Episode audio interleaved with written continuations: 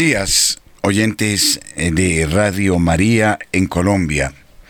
Como todos los martes con la doctora Diana Rojas, nos dedicamos a descubrir el pensamiento, la inspiración de Santa Hildegarda de Bingen, esta santa que viviera por allá, por el siglo XII, en el año 1179, esta famosa abadesa de Rupesberg llamada en su tiempo la Sibila del Rin, la mujer más sabia de Europa. Fue indudablemente una de las grandes figuras Hildegarda de Bingen del siglo XII y una de las mujeres más notables de la historia cristiana. Estamos mm, con la doctora Diana mirando de cerca toda su doctrina, es muy rica, es vasta en conocimientos.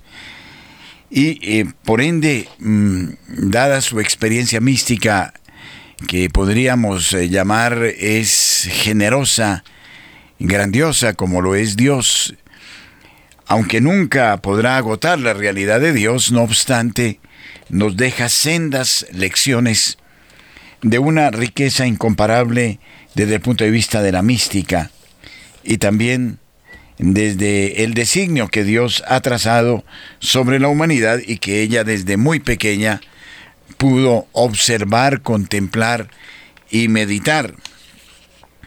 Ella, recordémoslo, vino al mundo en 1098 en la población de Bockenheim, en la región del Naje, y apenas cumplidos los ocho años de edad, sus padres la confiaron al cuidado de la Beata Juta, a los ocho años de edad, eh, la entregaron muy temprana como un testimonio de un diezmo en la población de Bockelheim, en la región del Naje.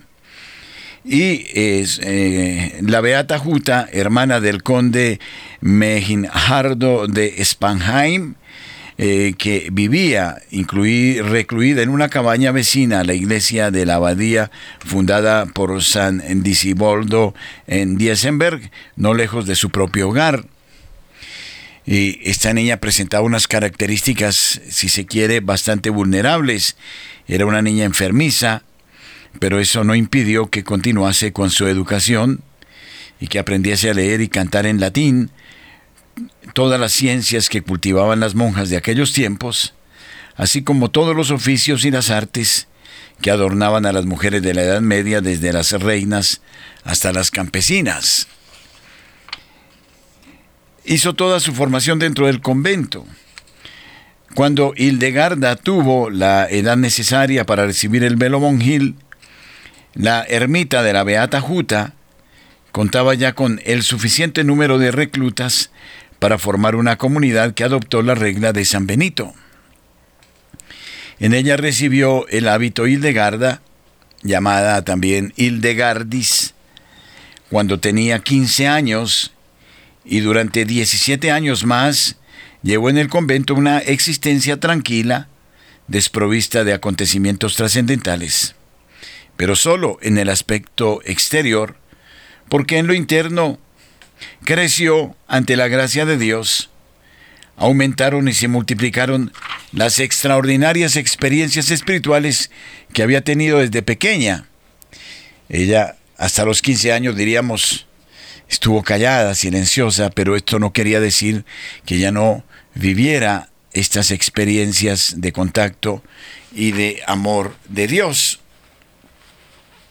Y como ella misma lo dice, Llegó a ser natural en mí predecir el futuro en el curso de las conversaciones. Y muchas veces cuando estaba completamente absorbida por lo que pensaba o lo que veía, acostumbraba a decir muchas cosas que parecían extrañas o sin sentido a quienes las escuchaban.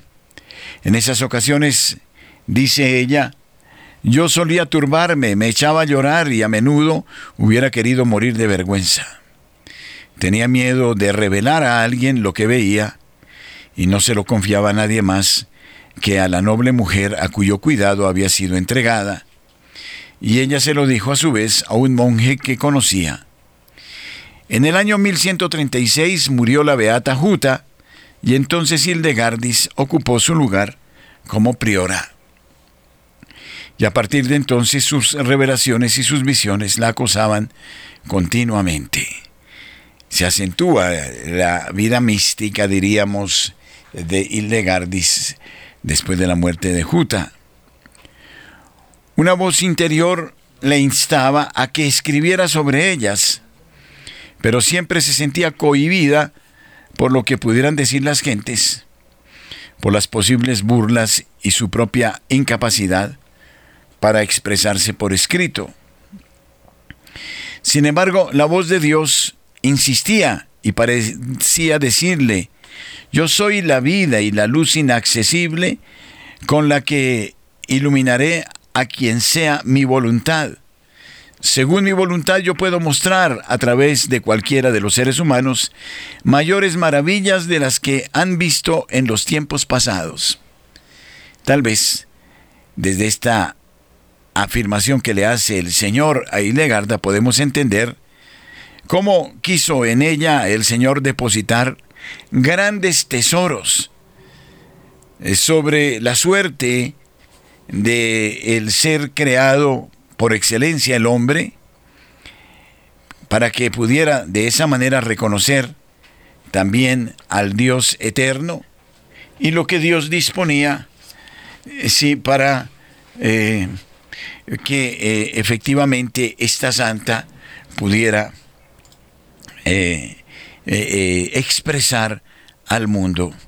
Y el Señor quería que esto se pusiera por escrito, de tal manera que, en ese sentido, eh, Hildegarda tuvo que obedecer y dijo, mm, yo soy la vida, le dice el Señor, y la luz inaccesible con la que iluminaré a quien sea mi voluntad, según mi voluntad, yo puedo mostrar a través de cualquiera ¿no? Todas las maravillas de los tiempos pasados. Por fin, entonces, Hildegardis se decidió a abrir su corazón a su confesor, el monje Godofredo, y lo autorizó a referir el asunto a su abad Conon, quien luego de un detenido estudio ordenó a Hildegardis que pusiera por escrito lo que ella creyese que Dios le decía.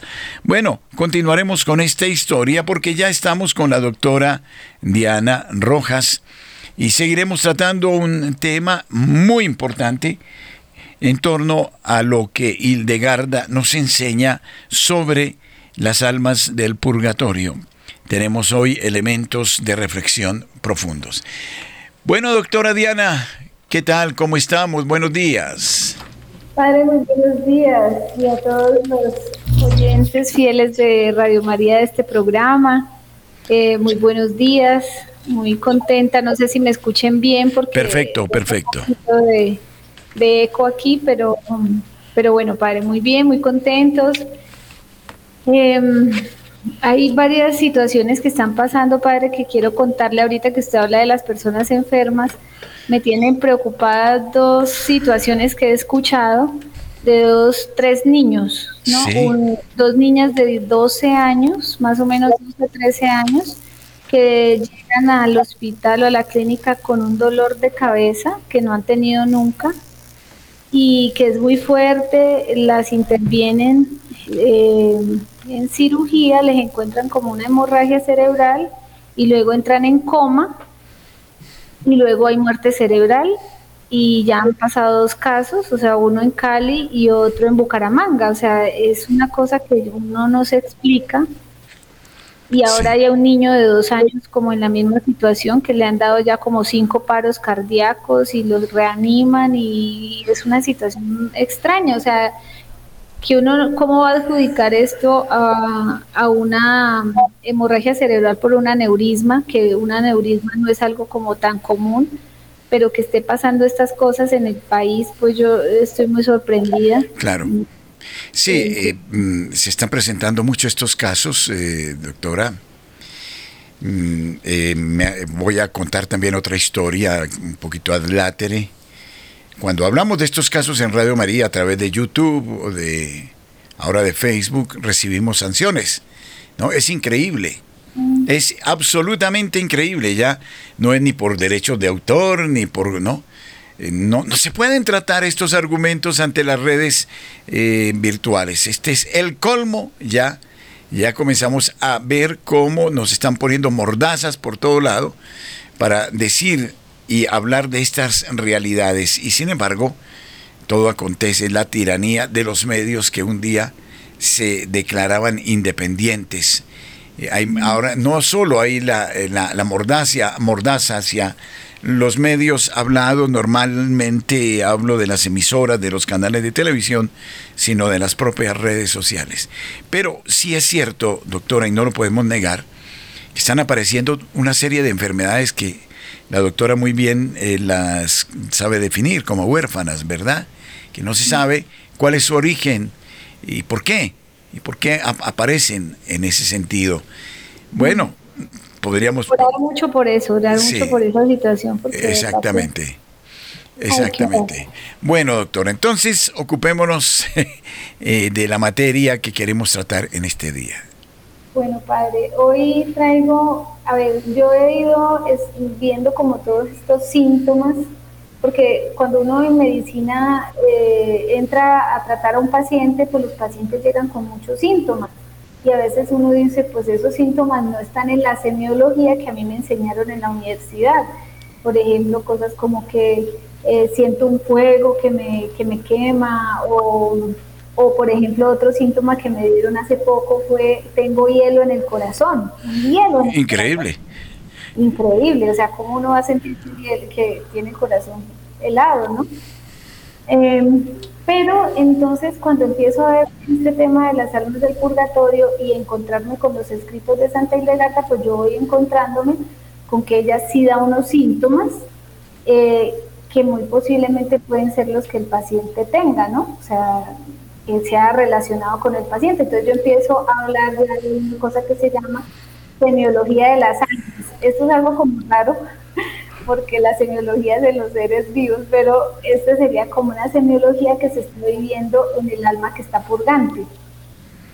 Sí. Y entonces eh, quiero, por ejemplo, eh, ver este escrito de Santa Hildegarda, todo está en los méritos de la vida, que es el libro que nosotros ya hemos eh, hablado sobre las penas de purificación que viven las almas que pecaron desde los diferentes vicios espirituales pero entonces eh, es muy curioso porque eh, vemos, por ejemplo, síntomas eh, como este. Voy a, ya les voy a, decir un poco más de, es que acá está un poquito pequeña la, la, letra, para Sí. Entonces, el, el, vicio de la petulancia, por ejemplo, que es el vicio, el segundo vicio espiritual, ay, hay una cosa muy bonita Padre, en todo lo que hemos ido hablando, porque hay muchas dudas, ¿no? Como que usted me, me dice, me pregunta cosas que yo digo, pero eso de dónde saldrá. Y lo que habíamos hablado de las imágenes, ¿no? De las imágenes de los espirituales, eh, que se puede relacionar con eso que la gente sueña o con lo que la gente ve eh, en el purgatorio, ¿no? Como las imágenes de las formas que hemos visto.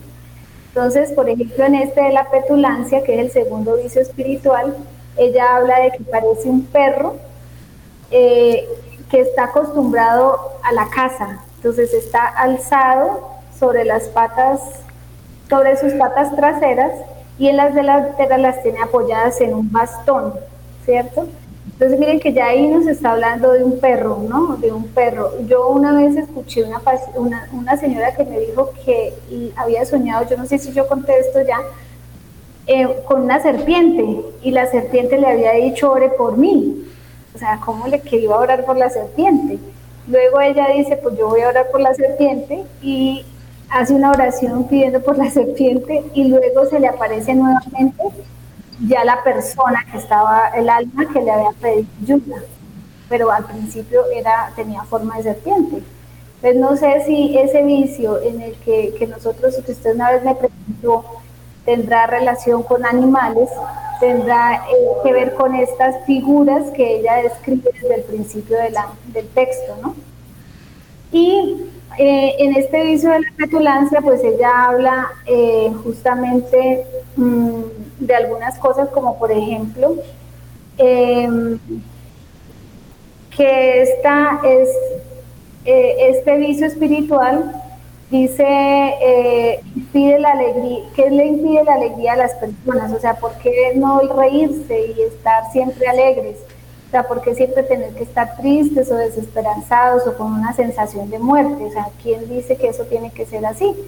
Entonces, por lo tanto, divirtámonos mientras podamos. Esa es como la, la psicología pues que tiene en cierta forma la persona que, que está pensando en este vicio espiritual. Pero cuando ya miramos más a detalle como la figura eh, de, de, lo que podría estar sintiendo esta persona físicamente, entonces ella habla, por ejemplo, de los ojos, ¿sí? De que hay una ceguera, una ceguera de estas, eh, hay una, una ausencia de la visión, ¿cierto? Es como una persona que está un poco ciega, no puede ver bien. Em, otra cosa de la que habla es el tema de la, de la, de la lengua, ¿sí? Porque en, la, en este vicio espiritual también se puede sentir como sintomatología físicamente en la lengua. Em, hay otras, otras cosas que ya tienen que ver con las penas de purificación y dice, em, es un fuego tan grande y rojo circundado por aire tan denso que sus llagas no podrían encontrar desahogo. Entonces cuando uno se imagina, si uno está en un lugar cerrado y hay como un fuego, hay llamas y hay como el humo este que sale de las llamas, pues uno dice, no podría respirar, ¿cierto? O sea, me estoy ahogando. Y ese puede ser algunos síntomas porque hay pacientes que uno les aumenta los pulmones y no les absolutamente nada pero ellos sienten que se están ahogando todo el tiempo. Es que siento un ahogo, o, hablan y hablan como si estuvieran ahogándose. Entonces, mire que hay síntomas físicamente que yo no he podido todavía terminar todos los vicios, porque hay que ir vicio por vicio mirando todos los síntomas y haciendo una correlación con esto, porque esto es parte como de la investigación que, que ya en este momento yo me he propuesto, digámoslo así, y entonces es mirar uno a uno los vicios y uno a uno los síntomas. Claro. Pueden estar llegando a darle al paciente unos síntomas también de las almas que le están pidiendo su intercesión. Esto parece un poco como, si me lo escucha un médico, dirá, esta señora sí ya se enloqueció totalmente, pero yo siento que es así porque yo he visto a muchas personas contándome síntomas que realmente yo digo, por ejemplo, eso no existe en la medicina, pero cuando miro el vicio espiritual, por ejemplo, en estos días encontramos el vicio en la lujuria, el vicio de tener relaciones con animales, da un frío, un helaje en el corazón. Y es un síntoma que alguien me contó una vez. Entonces, uno diría, y existe dentro de la medicina de Santa Hildegarda o dentro de los escritos de ella, más no existe dentro de la medicina de nosotros pero podría dar cuenta de ese, de ese vicio espiritual que, el, que el, digamos, el alma purgante, por eso está, está pidiendo su intercesión. Sí, eh, escuché, por ejemplo, de un pariente hace algunos años, él ya murió, y era una persona muy pudiente, eh, muy rica, bueno, con una historia muy particular, pero en sus últimos años me dijo, ay padre, quíteme este frío. Es que no puedo con este helaje que me acompaña. Y le dije, usted ya fue a los médicos, ya. Dice, sí, pero es que no me caliento con nada, es un frío. Y eso lo persiguió hasta la muerte, ¿no?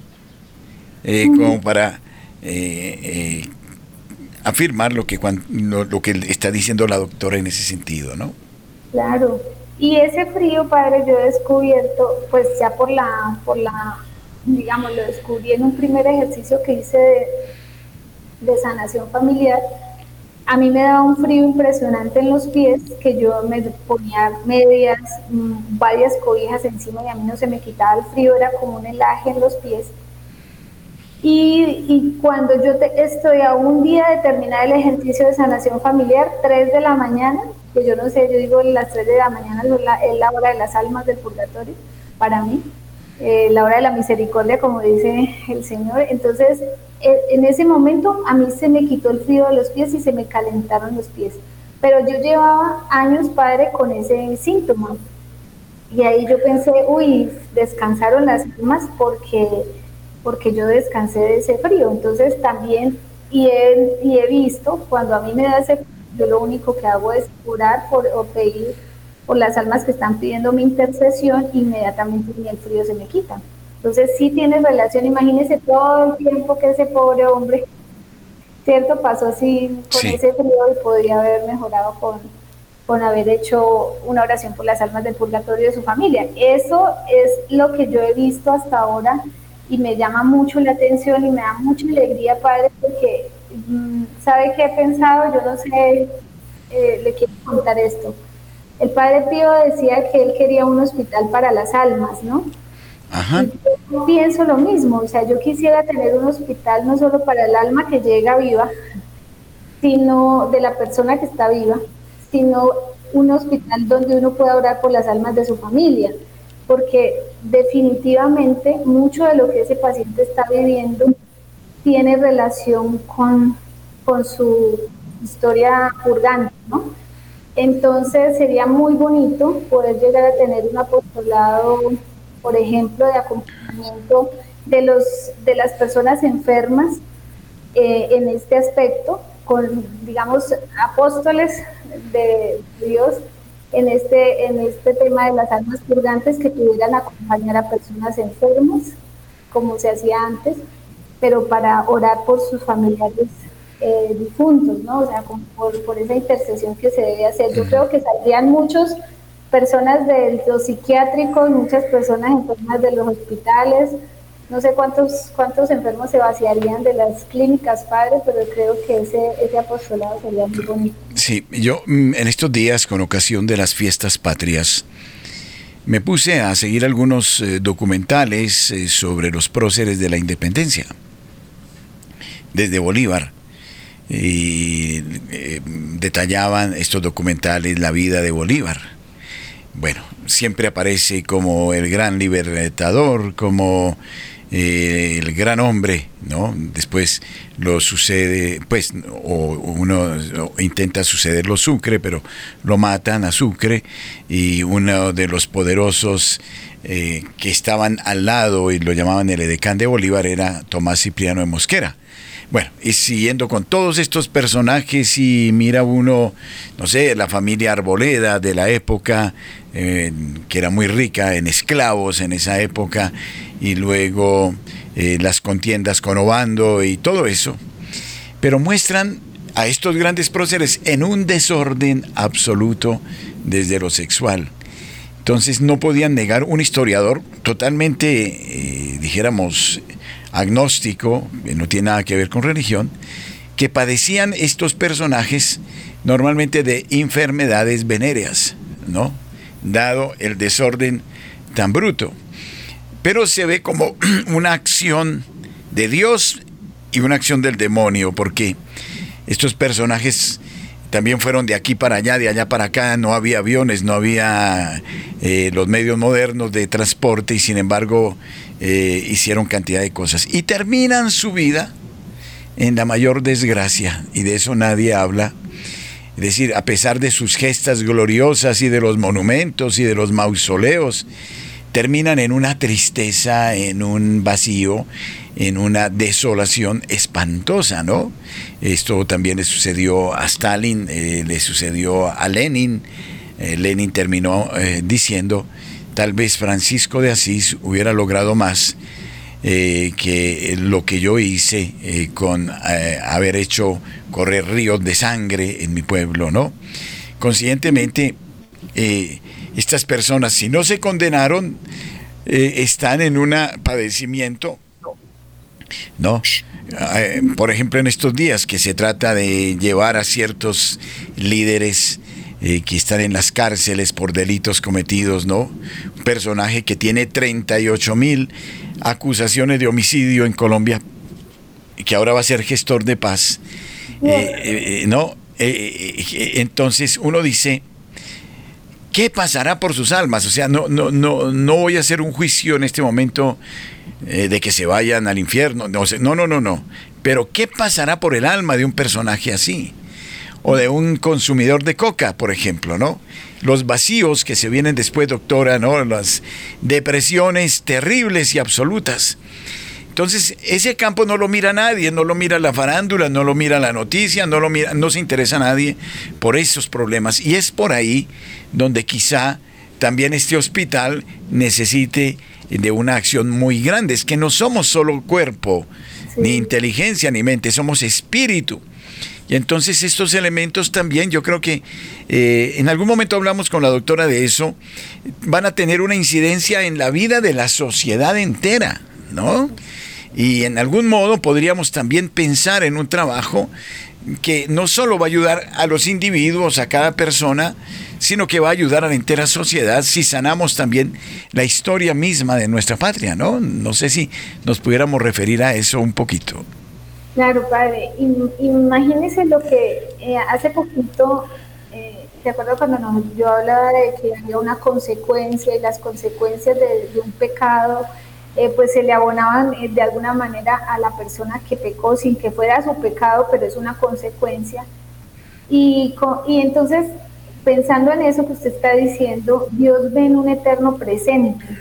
Entonces, si una persona, por ejemplo, digamos un presidente, Em, dice, voy a abrirle las puertas a los delincuentes, por ejemplo, para que ellos salgan y sean gestores de paz.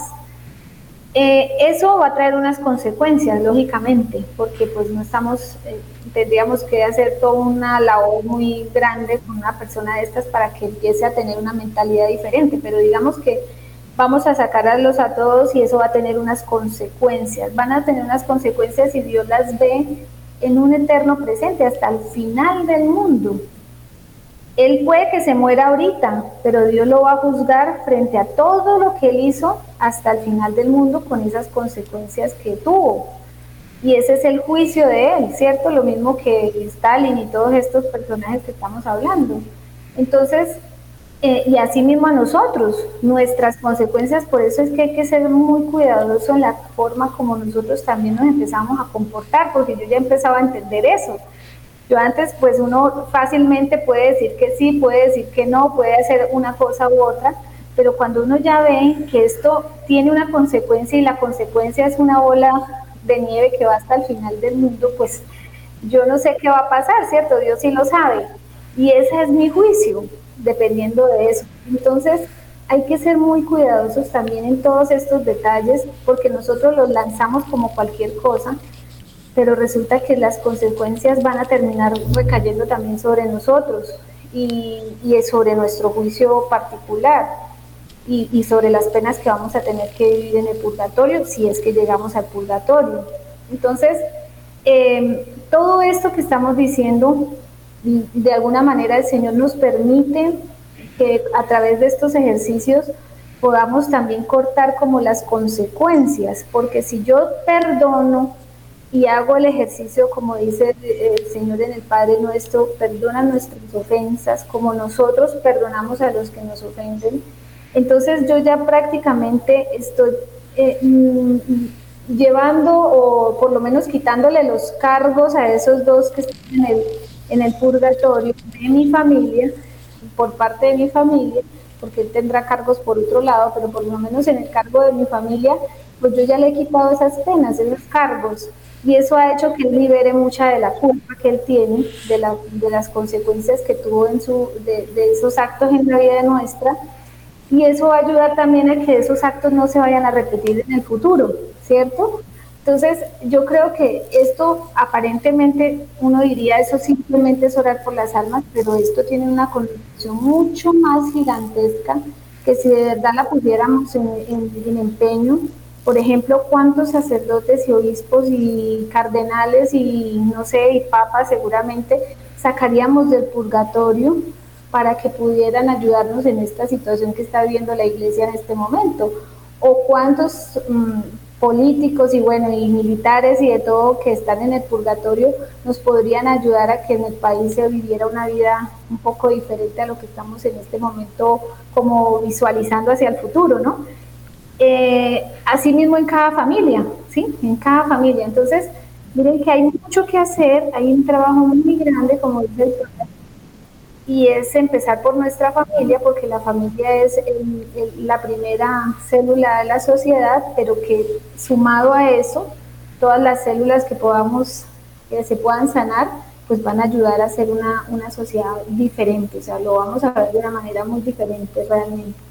Entonces creo que sí es un trabajo importante que hay que hacer para... La tragedia que vive la humanidad es una concepción de orden filosófico que niega la presencia de Dios. Ahí se rompe eh, la eh, visión integral del ser humano, que no solo es la parte física, eh, que no obedece a un pensamiento que diríamos tiene su origen solo en la evolución o en una cantidad de, de, teorías que tratan de presentar a la materia como eterna, es, es algo que es, eh, dijéramos, indemostrable, pero estas lecturas han llevado a unas concepciones totalmente erróneas del ser humano, ¿no? Como que le quitaron el piso al ser humano en sus aspiraciones más profundas, que son las que lleva en su alma, su espíritu, ¿no? Eh,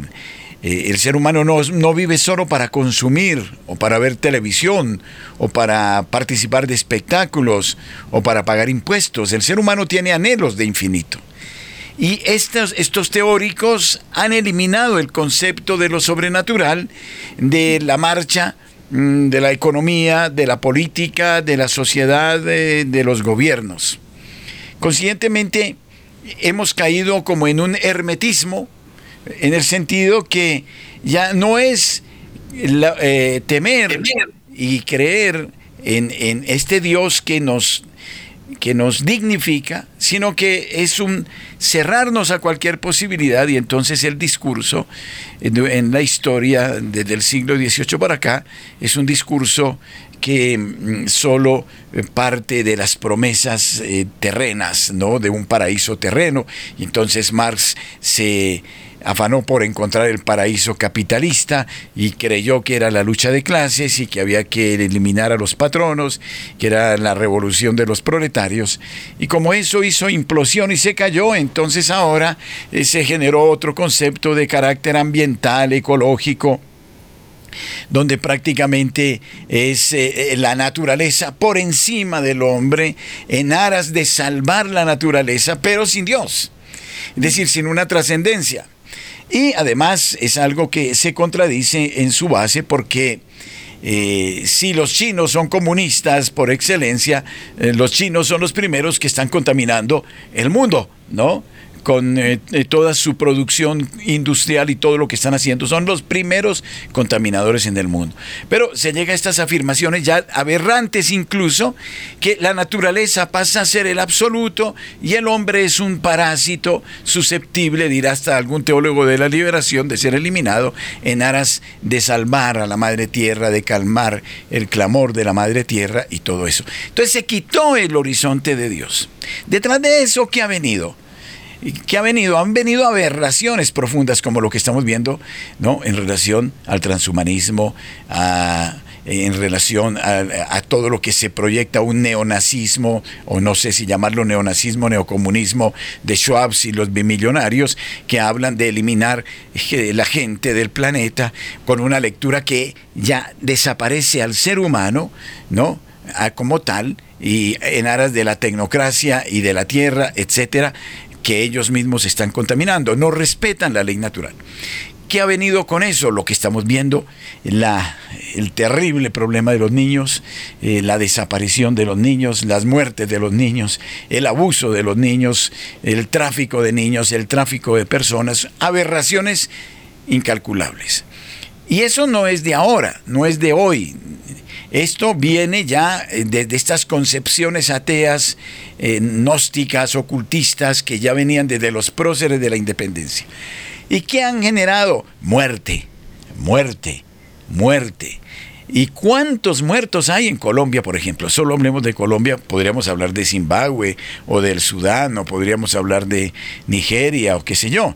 Pero aquí en Colombia es impresionante la cantidad de gentes inocentes que han muerto por efecto de la violencia, las chusmas, bueno, antes la guerra de los mil días, la, antes la patria boba, eh, todo lo que hemos vivido y seguimos viviendo. Entonces, estos seres no se fueron así. Los abortados no se fueron así. Son seres todos con un alma, con un espíritu, doctora. Consiguientemente tenemos un cúmulo de sufrimiento que nadie quiere ver, ni le importa un comino porque no cree eh, en, el espíritu, en el alma. Pero nosotros, a la luz de cuanto hemos estudiado con Hildegarda, vemos que son seres que están allá esperando nuestra oración, nuestra plegaria. De ahí que yo eh, creo coincidir en que tenemos que hacer como una gran acción desde lo espiritual, ojo, ¿no? Eh, que nadie nos la podrá quitar, ni Facebook, ni YouTube, porque se les da la gana. Eh, no, la podemos hacer hasta en silencio por todas estas almas que son de nuestras familias, ojo, porque nosotros sabemos hasta, qué sé yo, hasta nuestros abuelos, bisabuelos o tatarabuelos, pero de ahí para allá no sabemos, y ahí en nuestras familias también hay mártires, hay mucha gente que pena, hay gente que cometió errores, en fin. Entonces creo que desde esa perspectiva también eh, debemos hacer toda una acción de liberación ¿no? del sufrimiento de tantas almas que estoy cierto va a redundar en bien de nuestra sociedad presente. Porque es que de lo espiritual no habla nadie. ¿No?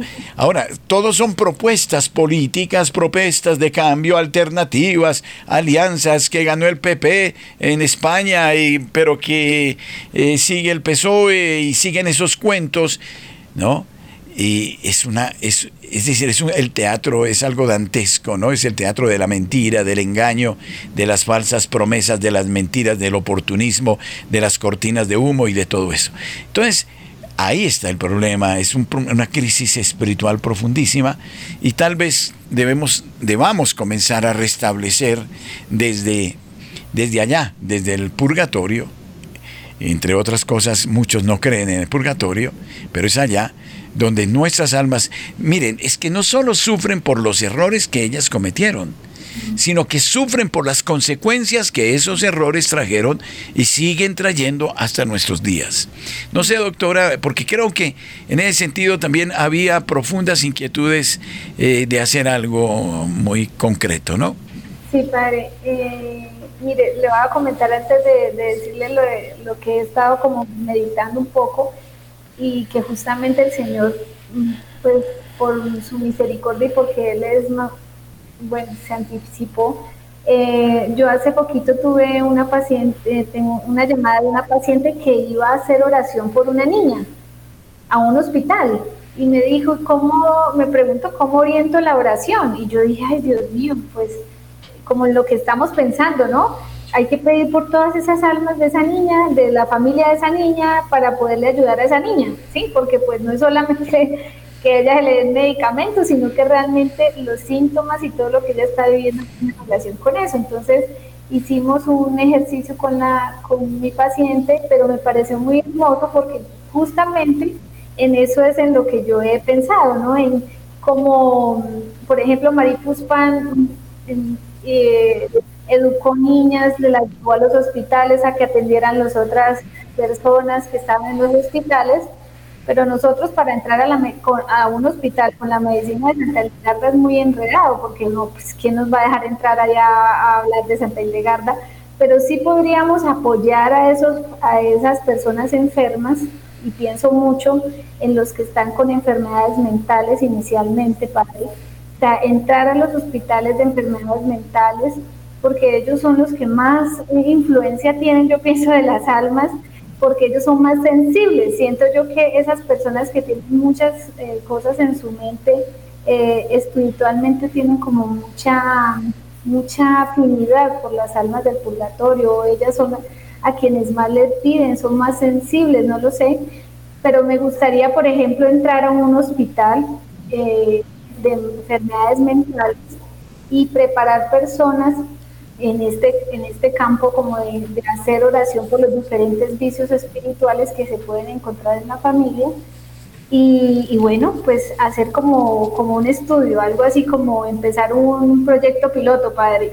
eh, para mirar de qué manera se pueden ir sacando todas estas, estas situaciones que viven las personas y dejar de tomar tantos medicamentos y, doparnos, ¿no? Porque al final eso no resuelve nada, eso no le resuelve nada a las almas y al final eh, me hace más daño a mí, ¿no? Porque vamos a, a, a, doparnos o a, o a cerrarle la puerta, no me hablen más, no quiero saber nada más de ustedes, cuando en realidad es eso lo que necesitamos hacer. Y hace poquito tuve una experiencia, pues esto porque yo hago muchas de estas oraciones con los pacientes y me doy cuenta realmente de las consecuencias de, de, todos los pecados que las personas han tenido, las consecuencias que en este momento tienen, por eso es que es tan delicado lo que dice el Padre, las consecuencias del pecado también. Y hay un joven que tuve iracundo, padre, era una ira para todo y siempre todo era un problema para él y a todo le ponía problema y gritaba y bueno, y, era muy difícil la relación con él en todas partes. Cuando hacemos el ejercicio, él entra, dice, estoy en el purgatorio porque él entró como a un lugar y ve muchas almas, así como se ve en, las, en los dibujos, y gritan y gritan y gritan, y dice él, y tienen mucha rabia, y eran negritos eh, de raza negra. Entonces nos imaginábamos todo el dolor que sentían ellos de haber sido maltratados, humillados, despreciados, esclavizados, o sea, todo el dolor y el deseo de, y la ira, ¿no? Porque él dice, toda mi familia ha tenido ira y yo he hecho muchos procesos de liberación, de sanación, de todo, y sigo con la ira. Cuando él ve esas almas allá gritando como con sed de justicia, como con rabia, como con de todo, pues entiende por qué es la ira que tiene, ¿no? Y oramos y Él perdona, así pues ya muy de corazón, a todos los que ofendieron a su familia, eh, pues que los maltrataron, los humillaron, los despreciaron, bueno, todas estas cosas que pudieron haber vivido, imagínense, en la esclavitud. Y Él en este momento dice, parece que no fuera yo, o sea, he cambiado impresionantemente, me siento tranquilo, eh, ya pueden hacer muchas cosas y no, no las vivo como las vivía antes. O sea, miren todo el poder, ¿cierto?, para el cambio que hay, porque eh, lo que usted dice, padre, podemos hacer muchas leyes, pero si no se sana de raíz este dolor que tiene la familia, pues entonces no, no la ley va a quedar muerta y no vamos a, a terminar en nada. Bueno, vamos a recibir oyentes, ya nos están eh, llamando y está bien. Y más adelante algún minuto para Camilo para que nos hable de lo que nos están eh, señalando a través del WhatsApp, porque la gente se nos hace presente en el WhatsApp. Buenos días.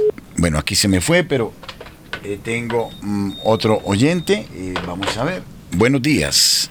Buenos días, padre. Sí, ¿con quién hablo? Con Patricia Luque. Sí, Patricia, breve, porque necesitamos mm, Lástima que hay son miles de cosas y precisamente de lo que dice la doctora tengo mucho que hablar con ella, muchísimo, muchísimo, muchísimo que hablar con ella, entonces a ver cómo lo logramos. Y también necesito hablar con usted porque sé que esas dos cosas van de la mano. Y de hecho en la práctica a mí me están afectando hoy en día. Entonces, eh, y pues obviamente se necesita poder eh, recuperarse. Y, le, y quería hacerle una relación a ella directamente en, lo que tiene que ver por ejemplo antes de que a mí se me olvide esa parte de lo que se dice de tocar los hospitales. Yo tengo la experiencia de lo que hizo mi mamá durante 38 años en la en la clínica San Rafael siendo voluntaria tanto fundadora como la parte que ella hacía de ayuda de oración a las personas que estaban eh, próximas a esto. Curiosamente, a mí me ha ocurrido ya últimamente que me han buscado precisamente para buscar ese tipo de personas. Cuando yo hacer esa tarea, yo siempre le tuve un poco de reticencia a eso, pero yo sentía que en el momento que yo estaba haciendo eso era como mi mamá haciéndose presente, cercana a ese tipo de personas. Entonces, en ese sentido hay muchas cosas que comentar que comunicar y de pronto encontrar el camino para eh, ayudar a mucha gente. De hecho, mi preocupación 100% es por las personas que se sienten, como dicen, condenadas y que no tienen esperanza. Sé lo que se siente, sé lo que se vive en esas experiencias y por eso sé también qué relación hay con las personas que son depresivas. Y es la tarea. Desafortunadamente, en el mundo como estamos, que hay una gente perfecta y se le cierran las puertas y escuchar es una parte fundamental. Entonces, ahí hay una tarea inmensa, inmensa, inmensa. Y pues errores, todos cometemos muchos errores. Entonces, a los dos les digo, necesitamos hablar bueno, profundamente sobre esos temas. No, es un tema que daría para tertulias muy... Pero no es por tertulia, padre, es por solución, es por una, una, dirección exacta. Lo que ustedes están buscando, yo también lo estoy buscando. Bueno, creo que por alguna razón estamos ahí. Muy bien, Patricia, muchas gracias. Gracias, gracias. Gracias, Patricia. Buenos días. ¿Aló? ¿Aló? Sí, ¿con quién hablo? Mi nombre es Diana Rincón. Sí, Diana, bienvenida. Eh, muchas felicidades. No me pierdo este programa porque excelente que ninguna emisora hablan de esto, de todas estas enfermedades. Y tengo una duda. Lo que pasa es que hace siete años la, la hija de una amiga se fue de, como dice, son jóvenes, tenía 19 años, se cayó y se pegó en el celebero. Y ella era una niña normal y ahora está parapléjica, ¿sí? Entonces, eh, la cuestión es que, pues, ella la cuida, ha sido muy duro para ella, pero lógicamente que se han unido más la familia, porque la niña quedó postrada en la cama, lleva ella lleva ya siete años postrada en, la cama. Eh, ella, pues, eh, ella no puede, pues, como no está consciente su cerebro, ella come por la le da una, una manguerita y, le, y ella le dan la comida que le dan del seguro porque no puede comer comida como nosotros normalmente, sino la comida que le dan, esas vitaminas que le dan en, el seguro, ¿sí? Sí. Entonces yo quería eh, eh, que me explicara la doctora Diana si esta, yo no sé qué, qué, cómo decirle, si es una enfermedad o qué es cuando una, una persona queda parapléjica en una cama, que si esto tiene alguna cura, porque es una niña pues muy joven y uno la ve, le a uno, pues se le parte uno el alma, ¿sí? De ver esta niña postrada en la cama. Gracias, Padre. Gracias, Dios la bendiga. Pues habría que mirar el diagnóstico que le dieron realmente, de qué tanto, pues un corte de las fibras nerviosas que van al resto del cuerpo, ¿cierto? Entonces, pues qué tan irreversible sea. Para Dios no hay imposibles, pero uno no podría decir, no, es que eso tiene cura. Eh, habría que mirar bien el caso. Mm, pero lo que sí se puede hacer es unir todo ese dolor, esa situación que vive la familia por el descanso eterno de las almas del purgatorio de su familia. O sea, eso es una eh, algo que sería muy, muy hermoso, eh, unir nuestro dolor, ¿cierto? Por las almas que sufrieron estas, también estas tragedias, por los que fueron humillados, por no estar, no, no tener todas sus sus características o sus cualidades pues físicas o, sus, eh, bueno, todos sus miembros eh, hechos, ¿no? Porque a veces yo pensaba un día, vi una persona como discapacitada y yo decía, ¿cuántos de mis familiares no fueron discapacitados, humillados, despreciados e incluso me imaginé en su momento eh, haber sido metidos en un cuarto y ahí dejados... Mm, eh, guardados, ¿no? Porque ya socialmente no servían para nada, digámoslo así. Entonces, ¿cuántas de esas almas también sufrieron esos desprecios, ¿no? Y humillaciones por haber estado en una silla de ruedas o no tener sus miembros completos. Entonces, unamos todas estas cosas, aprovechemos todos estos momentos para unirlos a todas las almas del purgatorio de nuestra familia y pedir el descanso eterno de ellos, ¿no? Cierto. Buenos días. Buenos días, padre. Sí. Mire, padre, habla con Gloria Sanabria. Hola, Gloria. Ella está en mire, padre. Bienvenida. Lo que pasa es que recuerda que alguna vez yo le comenté a usted por, por teléfono que recién que murió mi mamacita, esto a mí me empezó una, una rabia, una pelea contra Dios. Eh, bueno, terrible. Yo he sostenido esa lucha para no ofender a Dios. Lucho mucho para no ofenderlo, créame. Pero mire lo que pasa. Resulta que, bueno, eso pasó. Y entonces ahora yo viviendo en esta casa que estoy viviendo, eh, ¿se acuerda lo de las ollas que usted me dijo?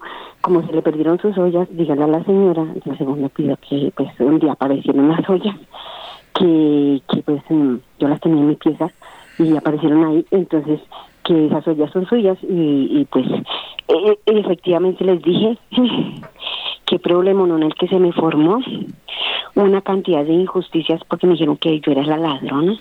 Eso llamaron, eso iba, eso hicieron en la magia llamar a la policía, hicieron en la magia llamar a mi hermana, eh, que no me han hecho padre mm, me quitaron la posibilidad de cocinar con la estufa de gas ahí con esa señora fuera de eso me dijeron que me tenía que ir tengo un mes para irme y hasta me están recortando el mes eh, fuera de eso eh, otra injusticia que que fue que, que se me perdió el termo que mi, mamacita me regaló.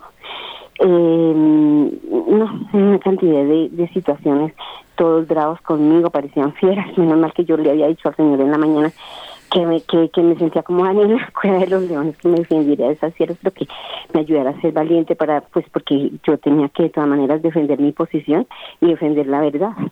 Y luego ese señor, el dueño de la casa, me dijo que yo, que yo que yo era la abogada del demonio. Uy, no, terrible, Padre Virgen Santísima. Yo le dije a nuestro Señor, bueno, así le te dijeron a ti, pues yo lo que he hecho es tratar de perdonar a todas estas personas. Les hablo, no me contestan a veces. Sí, señora, qué pena. Se nos están agotando el tiempo, pero entendemos perfectamente cuál es su... siento rabia, Padre. Sí.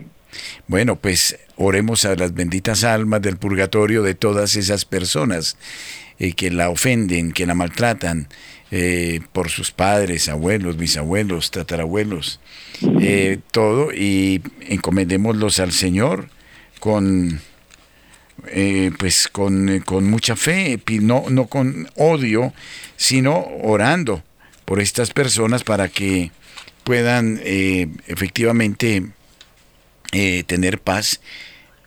Y seguramente y seguramente eh, eh, eh, esto le va a ayudar a solucionar. Pero tengo a Camilo, Camilo nos está esperando y vamos a que nos comente un poquito qué nos dicen los oyentes a través de nuestras redes. Gracias, Padre. Gracias, gracias. Camilo, abrimos micrófono. sí. Muy bien. A ver, el que eh, yo tengo cerrado el micrófono soy yo, ahora sí lo oigo. ¿Me escucha? Sí, perfecto, qué pena. Ah, bueno, un saludo especial para usted, para la doctora Diana eh, y a todas las personas que están conectadas. Rápidamente, eh, María de los Ángeles, saludo desde Paraguay. Cecilia López, doctora Padre Germán, gracias por su conocimiento. Dice Dianita Quintero, quisiera saber cómo empezar a hacer los ejercicios espirituales de Santa Idelgarda. Esa es una pregunta. Que si puede repetir lo de los fríos, eh, lo que se siente el frío o cómo se lo entiende mejor. También em, lo más, Gloria Echevarría, lo, lo más triste, la Iglesia Católica se homogeniza por un humanismo sin Jesús, sin palabra de Dios, sin catequesis. También nos dicen, mm, otra pregunta, nuestros, nuestros abuelos sufrieron persecución y agoso y acoso por la pelea entre los dos partidos pilotos reinantes en ese tiempo. ¿Cómo orar para liberar a las familias de esas consecuencias? Dice Mari LQ. También Gloria Murillo, eh, si puede regalar el teléfono para unas consultas. Eh, dice Gloria González, tengo una hija que es muy iracunda y rabiosa. Es muy difícil la convivencia con ella y quisiera saber cómo ayudarle. Eh, también, bueno, se unen en oración, y nos mandan oraciones y Luz Marina Cardona, doctora y padre, gracias por este programa. Esas son las preguntas que tengo. Yo eh, quiero pedirles a todos nuestros amigos que nos escriben a través del WhatsApp que nos digan de dónde. Es interesante, como esta señora del Paraguay, que nos comente desde dónde nos están saludando si no quieren especificar el pueblo, el barrio, por lo menos la nación, pero bueno, que nos digan desde dónde porque es interesante.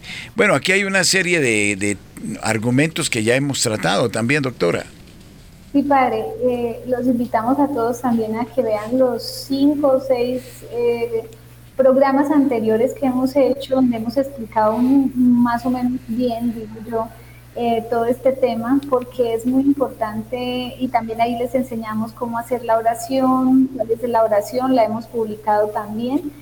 Em, pero también es saber que hay que hacerlo muy puntual como a uno le pasa, con toda tranquilidad. Si la hija es iracunda con la mamá, entonces le dice, Yo perdono a todas las hijas que fueron groseras con sus madres en nombre de mi familia paterna, no siempre en nombre de mi familia paterna, porque pues somos representantes de la familia simplemente. Entonces, eh, en nombre de mi familia paterna y materna, yo perdono a todos los que humillaron a mi familia, a todos los que a todos los hijos que despreciaron a sus padres, a todos los hijos que fueron groseros con sus madres. En fin, ustedes hacen el ejercicio tal cual se les está presentando, tal cual lo están viviendo, ustedes lo van a hacer perdonando y pidiendo perdón si su familia hizo lo mismo con otras personas y luego piden el descanso eterno de las almas de la familia. Igual yo voy, Padre, en eso estoy, estoy trabajando en una cartilla de oración para poder como mirar todos los vicios espirituales, empezando por los siete pecados capitales y cada vicio capital tiene sus, sus ramificaciones de, digamos, de vicios también un poco más pequeños, pero que lo acompañan a ese vicio. Entonces estamos haciendo una cartillita, cuando ya la tengamos lista con la ayuda de Dios, oremos mucho para que eso sea pronto, podérselas presentar también por acá por el programa. Por lo pronto, Padre, quiero contarle también que Em, por el lado de Palmira, con el padre Pablo y Laura, vamos a hacer un, un encuentro donde se va a hablar de este tema por Radio María, o sea, es un, retiro de María cada mes, creo, y ese retiro lo van a hacer el padre Pablo y Laura ya en Palmira el 26 de agosto. Entonces, pues también eh, para invitarlos a todos eh, los que nos escuchan y los que quieran participar para poder eh, también tener ese espacio y hablar de este tema. Muy bien, doctora, hemos llegado al final, hemos llegado a topes de 3K en nuestro YouTube, esperemos subirlo, eh, ojalá nos sigan a través del YouTube, nos sigan a través del Facebook Esperemos no nos cierren las puertas.